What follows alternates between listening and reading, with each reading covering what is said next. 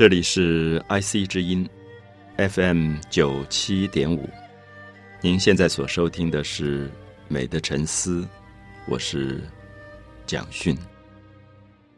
我们谈到了唐朝的文学、唐朝的诗，介绍过李白、杜甫、王维。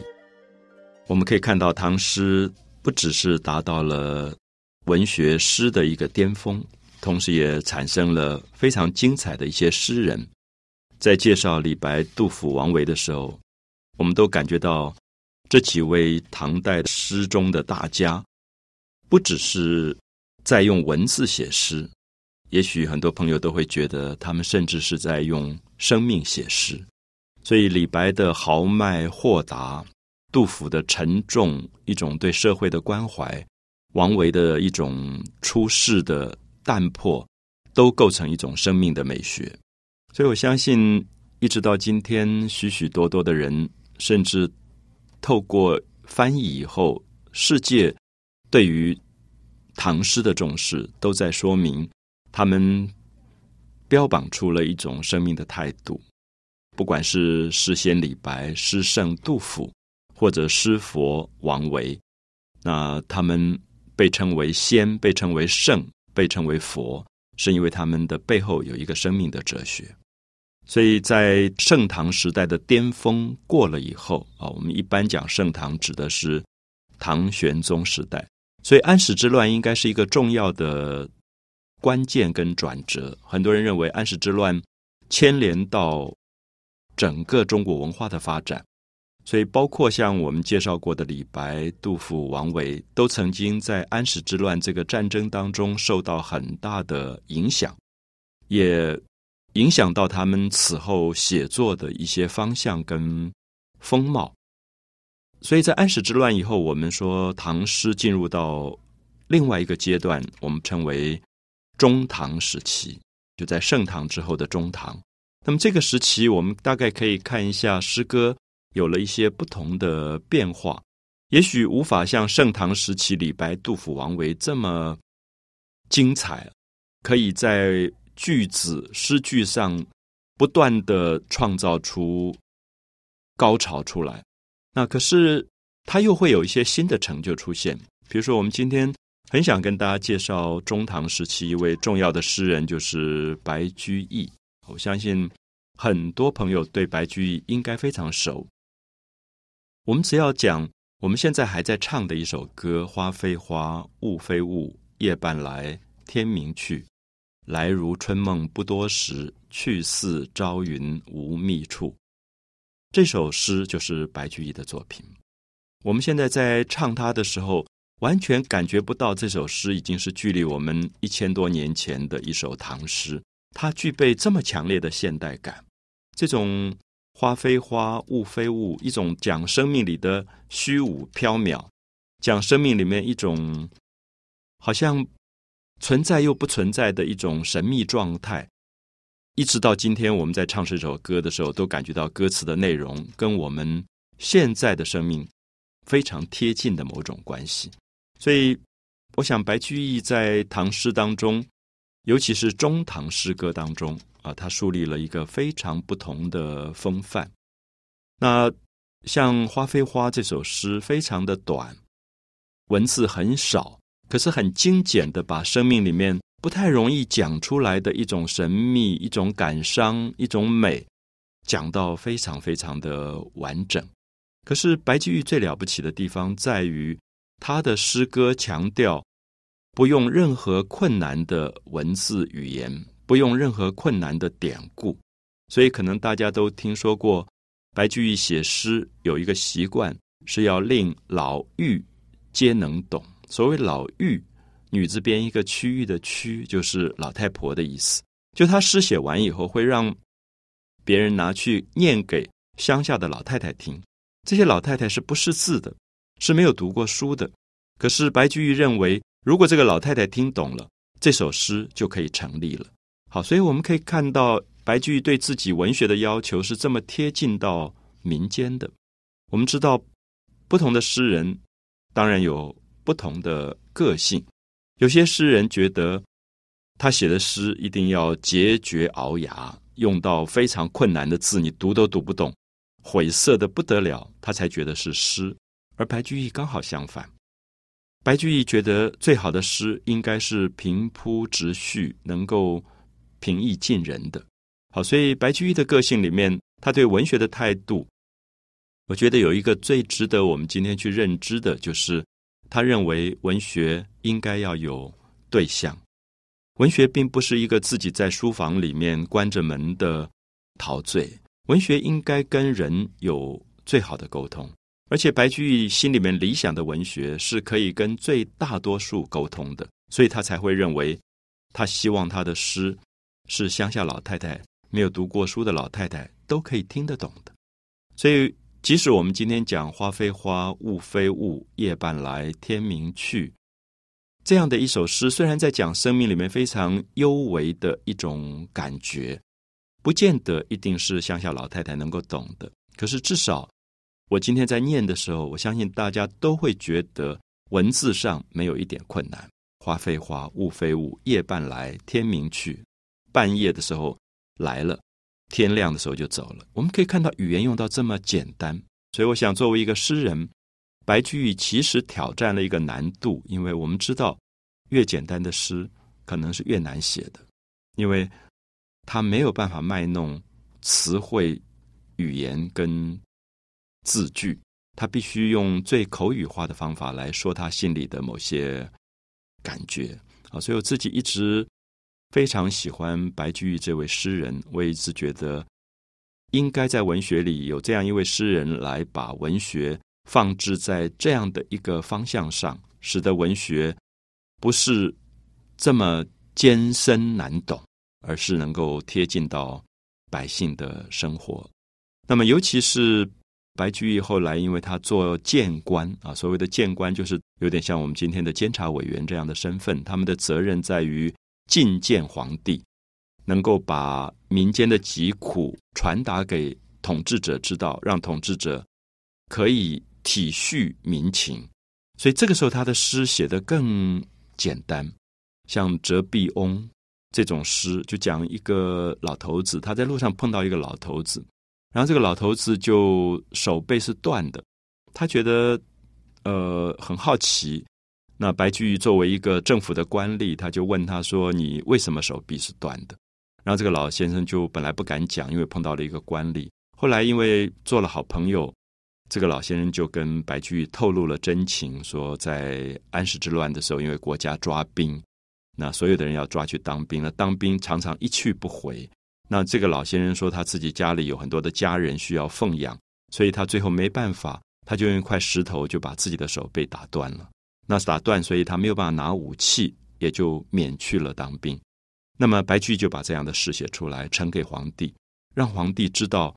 老百姓心里面的这种痛苦。所以，我想，今天我们读白居易的诗，还觉得有特殊的意义，是白居易一直有一种对人的关心。文学诗，不管再高深，没有对人的关心，其实也就失去了真正重要的意义。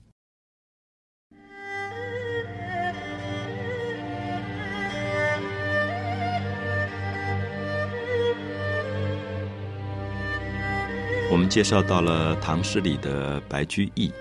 我想许许多多的朋友都立刻会想到他流传最广的两首长诗，一首是《长恨歌》，一首是《琵琶行》。《长恨歌》跟《琵琶行》都长达一百多句，我们可以看到，在唐诗当中也是比较少见的一种。长诗的篇幅，因为从《诗经》以来，大家都了解到，中国的诗有一个特性，大部分都擅长于写短小精简的诗。那么，比较起世界文学来讲，我们可以看一看印度流传的《摩诃波罗多》或者《罗摩耶那》这两部，我们都叫做史诗。那读起来的时候是一厚本的。好，所以我们知道印度很擅长于叙事的史诗，他们把一个故事用诗的方法娓娓道来，可以几天几夜配合着歌舞唱个没完。那同样的，如果我们去看一下希腊，希腊的荷马史诗，大家可能很多人接触过，像《伊利亚德》、像《奥迪赛》。如果大家今天到书店里去找这两本书，你看到你也倒抽一口冷气，因为都是厚到几百页之大的这种史诗。所以，不管是印度的史诗、希腊的史诗，都是长篇大论。唯独中国的诗非常特殊。我想，中国的诗一直避开了叙事的一种功能。他觉得用诗去讲一个事情，不是最好的诗的一个功能，因为汉字本身非常的精简，所以你可以感觉到《诗经》当中，往往在很短。小小的一首诗当中，把情感讲得非常的委婉。我们以前有介绍过，像“昔我往矣，杨柳依依；今我来思，雨雪霏霏”，总共只有十六个字，可是可以把人对于感情的陶醉跟感情的感伤讲到这么深入。这是汉诗的特征啊！汉诗始终。不走长篇大论的路，而走非常精简的这条路。可是也因为如此，我们看到到了唐诗的时候，如果写律诗只有八句，如果写绝句，可能更短小，只有四句。松下问童子，言师采药去，只在此山中，云深不知处。我们看到常常是二十个字就把事情讲完了。那么对于诗人来讲，越精简，字越少越难。可是也因此让我们感觉到中国的汉诗少掉了一个长处，比起印度，比起希腊，它不太能够叙事，不太能够长篇大论的叙述一个事情。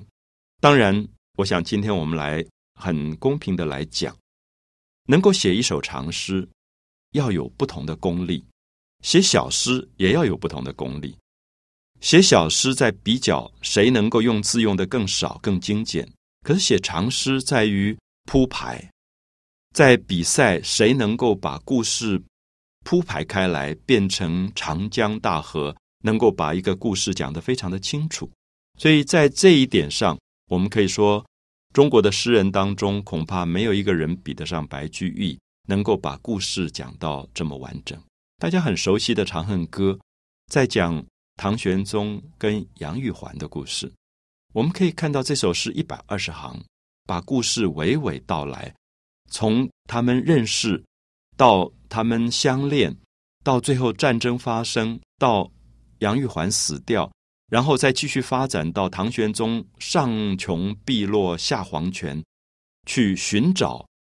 死掉的杨玉环的魂魄，然后到最后回忆他们当年七月七日长生殿。夜半无人私语时，一起发的誓言说：“在天愿作比翼鸟，在地愿为连理枝。”我们感觉到一百二十行的长诗，中间一直有一个章节的控制，那个结构的美是非常惊人的。因为大家可以试试看，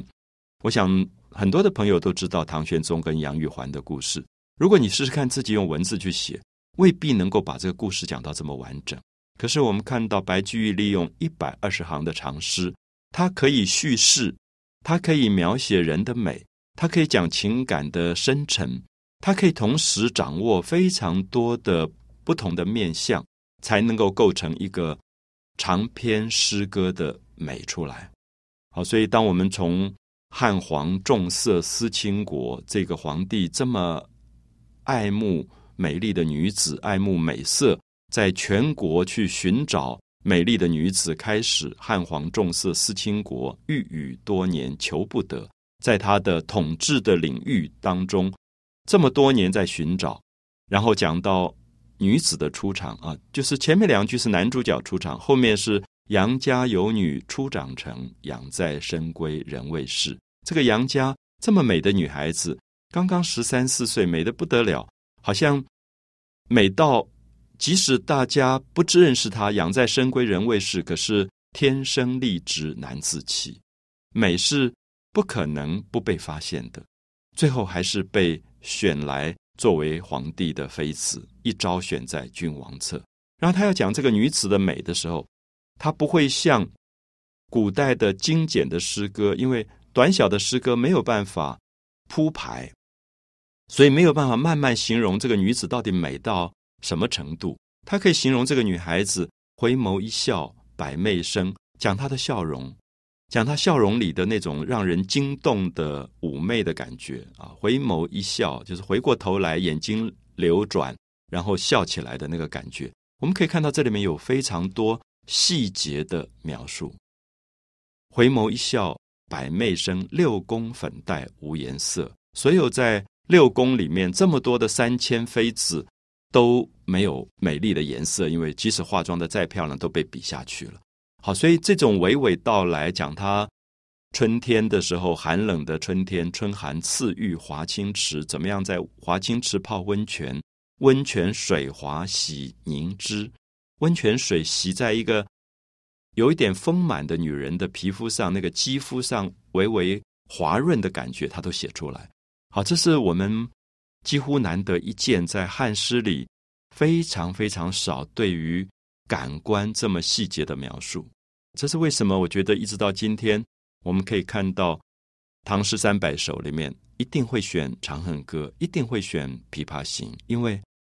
它有很多我们今天对于一个物件形容的范本在里面。我们如果小时候读了《长恨歌》，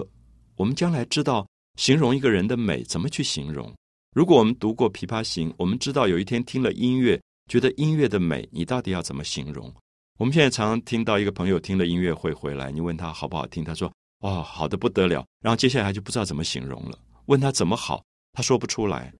可是我们看到《琵琶行》里，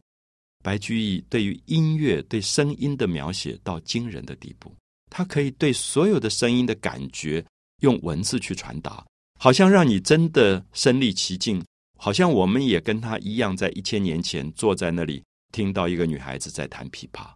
好，这种感觉，我觉得是真正文学上的一种功力。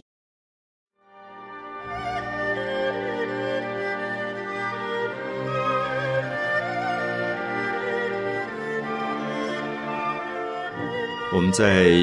介绍了白居易的《长恨歌》，也希望大家可以知道，《长恨歌》是汉诗当中非常少的一种叙事诗的范例。啊，叙事诗就是说把故事放在诗当中来叙述，其实有点像小说的功能。啊，可是是用有点歌唱的方式把一个故事。完完整整的娓娓道来，所以里面牵涉到人物啊，牵涉到唐明皇，牵涉到杨贵妃，那么牵涉到他们的相恋的一种关系，牵涉到这个帝王怎么样宠爱这个女子，宠爱到要让她去泡温泉，宠爱到金屋装成娇侍夜，好像用黄金盖的房屋。去把它藏在里面，金屋藏娇，金屋装成娇侍夜，玉楼宴罢醉和春，在那个玉做的楼上，一天一天的欢宴啊，每天晚上都有大的晚宴来跟这个妃子在一起度过最美好的生活。那么也形容到那种生命在最美好的状况里，觉得春宵苦短日高起，从此君王不早朝。啊，觉得春宵苦短是说这么美好的日子，总觉得怎么天亮的这么早？好像这个帝王已经单溺在这个女子的肉体之美上，永远跟她在一起，希望天不要亮。那春宵苦短现在变成我们的成语，所以有时候我们读白居易的诗的时候，我们会发现他创造了多少今天民间在使用的词汇，好多的句子都来自于。《长恨歌》或者《琵琶行》，所以我觉得一个伟大的诗人其实是丰富了我们的文学语言，也让大家在词汇的形容上能够越来越多层次越丰富，而不是一种很贫乏的文字的状况。所以《长恨歌》里面的故事的这个叙述跟形容啊，一直到他怎么转折，比如说他在对比。杨贵妃在跳霓裳羽衣舞，当时唐朝最美的一个舞蹈啊，那种像霓虹一样美的衣服，像鸟的羽毛一样的衣服，然后翩翩起舞。霓裳羽衣舞是一个最美的享乐的舞蹈，可是忽然惊破霓裳羽衣舞，用“惊破”两个字是说，忽然因为发生战争了，好像隆隆的炮声响起，然后忽然宫廷里面的歌舞一下被惊吓住了。那渔阳鼙鼓动地来，这个安禄山在渔阳造反，战鼓敲打起来，忽然惊破了霓裳羽衣舞，这就是一种对比的手法。他对比了一种战争的残酷、战争的惨烈，跟宫廷生活的华丽，把它对比在一起啊！所以这是刚好就是一个转折，因为这样的转折，所以九重城阙烟尘生啊，就是唐明皇要逃难了。这个他所住的九重城阙，就是皇帝住的宫殿，忽然逃难了，所以用烟尘。啊，因为逃难的时候马跑得很快，所以所有的灰尘都飞起来，来形容他们的逃难。那么也描述到这个逃难到了马尾坡，忽然六军不发无奈何，所有的保护皇帝的六军忽然发生了政变，不肯再往前走，而要求要处死杨国忠，处死杨玉环。那在六军不发无奈何的政变的一种紧张当中，最后这个贵妃被赐死了。那皇帝君王掩面救不得，描述到这个皇帝在这个时刻对他自己所最心爱的女子都救不下来的那种痛苦，君王掩面救不得。他不是不爱他，他只是在一个。政变的时刻，忽然觉得无所选择了啊！那种帝王的无奈，回看血泪相河流。皇帝匆匆忙忙继续逃难的时候，回头再看一眼死在政变当中的自己的爱妃，忽然回看血泪啊，觉得自己在流泪，那边已经死掉，在流血，血泪相河流，描写到那种悲惨的感觉。所以这首诗的这种。我们所说的叙事功能，是把事件不断的铺排开来，不断的铺排开来，让我们感觉到好像在看一个戏剧。所以大家知道《长恨歌》是一首诗，可是，在唐代的时候，这首诗已经开始有了《长恨传》，已经开始有了小说的形式出来。很快的，到了宋元以后，就开始有了戏剧出来。当元朝的大戏剧家白朴写了《秋夜梧桐雨》，我们知道他所用的句子就是白居易《长恨歌》里面写到的《秋夜梧桐雨》的这个句子。那么，一直到了清朝初年，又被洪升写出了《长生殿》这个戏剧。所以，一直到今天，我们可以看到久演不衰的《长生殿》这个戏，其实是以《长恨歌》做一个蓝本。做一个蓝图，所以大家可以感觉得到，中国的诗并没有很多可以变成戏剧的，因为诗太小太短的时候，你没有办法变成戏剧。那么，所以白居易的诗为什么可以变成戏剧？因为里面有人物、有情节、有事件在发生。所以在《长恨歌》当中，不只是到最后安史之乱发生，贵妃被赐死，皇帝继续逃难。甚至到皇帝再回到京城，对他的怀念，那么看到了所有的这个芙蓉花，看到了柳树，觉得芙蓉如面，柳如眉。这个芙蓉花让他想到的是他曾经爱过的女子的脸，她的五官的美。这个柳树的叶子让他想到那个女子爱过的女子的眉毛的细长。所以他还是在沉眠在他自己哀伤的爱情的回忆当中。到最后，为了这样的回忆，他找来了道士，这个林卯道士洪都客，他来替皇帝寻找杨玉环。那么也就是说，这个帝王到最后觉得，即使死掉，他就是鬼魂吧，他还要跟他再见一次面。所以，把一个爱情的故事发展到这么动人的地步，上穷碧落，上天去找，又下黄泉到地底下去找，两处茫茫皆不见。在最绝望的时刻，忽闻海上有仙山。忽然听说海上还有仙山，有蓬莱仙岛，所以就到仙山上去找，最后才找到了已经成仙的杨玉环，就是太真，所谓的太真这个女道士。那么最后两个人重新的发誓发愿。记起当年他们的夜半无人私语时的时刻，在长生殿当中，他们所发的誓愿是在天愿作比翼鸟，在地愿为连理枝。好，所以这样的一个千古名诗，是因为它整个故事的完整，以及到最后结尾的这么重的一个力量出来。所以，我想我们用这样的方法，也许大家可以知道，今天再去读白居易的诗。对我们会发生什么样的影响？因为它给予我们太多词汇的一种丰富的鼓励，那么让我们知道，文学其实也就是懂得表达生命的复杂性。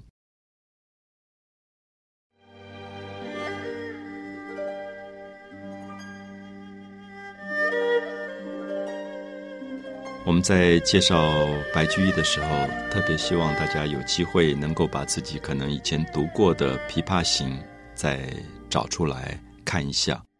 那也可以看到，《琵琶行》在结构上可能比《长恨歌》还要难，因为《长恨歌》里面有男主角、女主角，有战争、有事件，所以它铺排开来，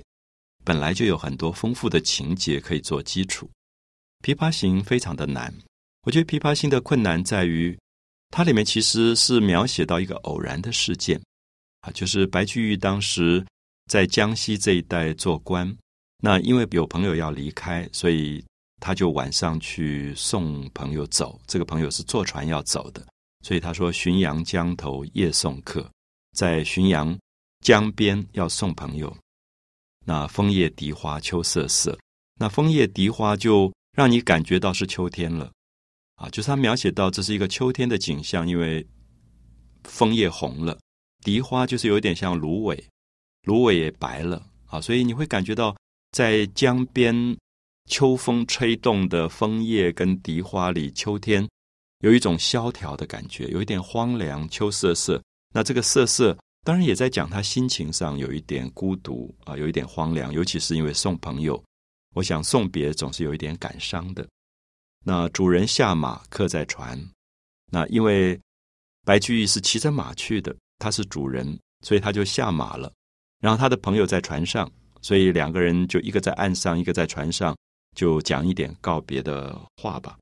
那举酒欲饮无管弦啊，因为古代送客的时候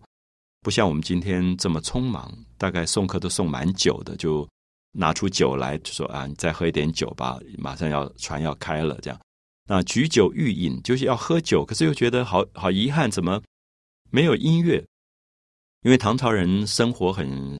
很潇洒，就是他们喝酒的时候旁边都有音乐伴奏的，就觉得举酒欲饮，可是无管弦，没有管乐，没有弦乐在伴奏，觉得有一点遗憾。那么就干喝酒，所以很容易就醉了，所以醉不成欢，惨将别。因为通常喝醉酒会有一点蛮快乐的感觉，我们说陶醉陶醉。可是因为是送朋友要走，所以心里有一点难过，有一点伤心，所以就醉不成欢，并不欢喜，惨将别啊，觉得有一点悲惨，因为马上就要告别，惨将别。这个别时茫茫江清月，那么在告别的时候就觉得好像水面上全是月光，这种白茫茫的一片月光。我不知道大家会不会觉得白居易的诗里面。完全像电影的脚本。有一次跟朋友说，《琵琶行》真的可以拍很好的电影，因为它所有的每一个句子几乎就是一个分镜的一个表。好，就是一个导演要拍电影的时候要有分镜表，就是一个镜头一个镜头。枫叶荻花就是一个镜头啊，别时茫茫江清月，那个月光在水面上也是一个镜头，完全像一个一个分镜表，好像他已经为我们今天要拍这部片子。写好了脚本大纲了，好，所以我会觉得白居易他的诗能够写出长篇的叙事诗，也是因为他对画面特别的有一种讲究。我相信今天白居易如果活在现代，大概不会去写诗，说不定去会去拍电影啊。他的画面感非常的强。那么他讲到“别时茫茫江清月”，忽然就从视觉转到听觉，忽闻水上琵琶声，忽然听到有琵琶的声音从水面上传来。那他因为在跟朋友送别，在喝酒，觉得很遗憾没有音乐，忽然听到琵琶就很高兴，觉得哎，怎么有人在弹琵琶？那主人忘归客不发，其实已经要告别了，他应该要回家了。送朋友没有一直送不走的，那朋友也应该要出发了。结果主人忘归，就是他自己是主人，就忘了回家。然后这个客人应该要出发的，也不出发了，就客不发。主人忘归，客不发。好，大家可以了解到，诗可以写到这么长，因为有转折。本来是。写到别时茫茫江清月，应该就结束了。可是忽然有有转折，就忽闻水上，大家觉得忽闻就是忽然听到，所以有新的转折出现，它才是戏剧，它也才是小说。这是为什么？白居易，我觉得他的结构特别好，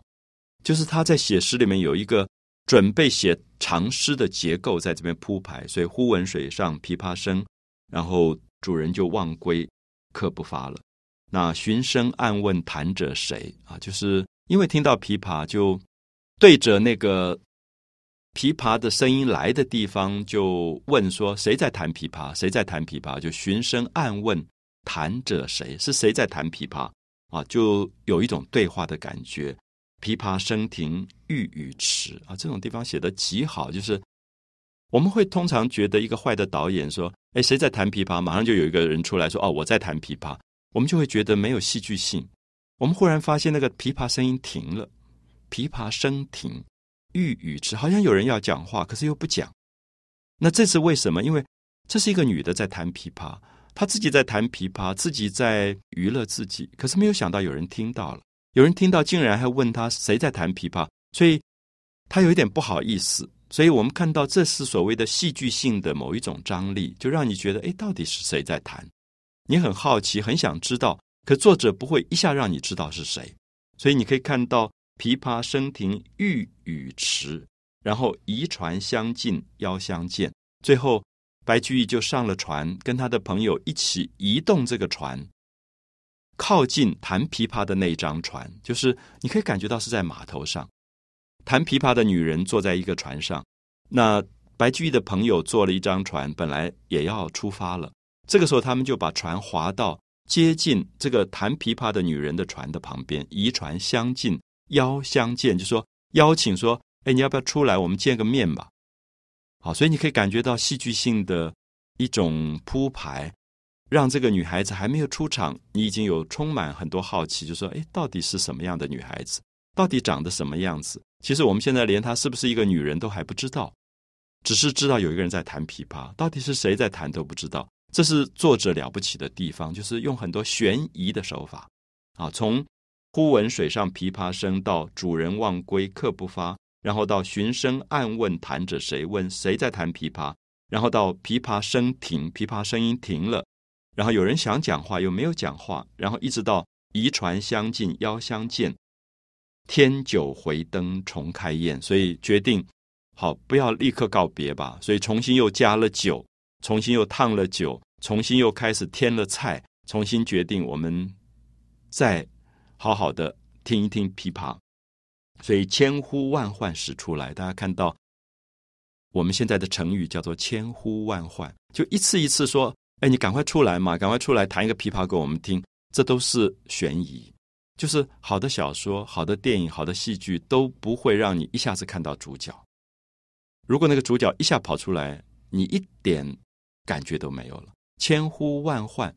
要一次一次的叫，他最后才出来。那个一出场，你就觉得哇，好棒，很惊人，因为你有期待啊，有等待，所以这就是一个好的诗人，他在铺排他的诗句。千呼万唤始出来，犹抱琵琶半遮面，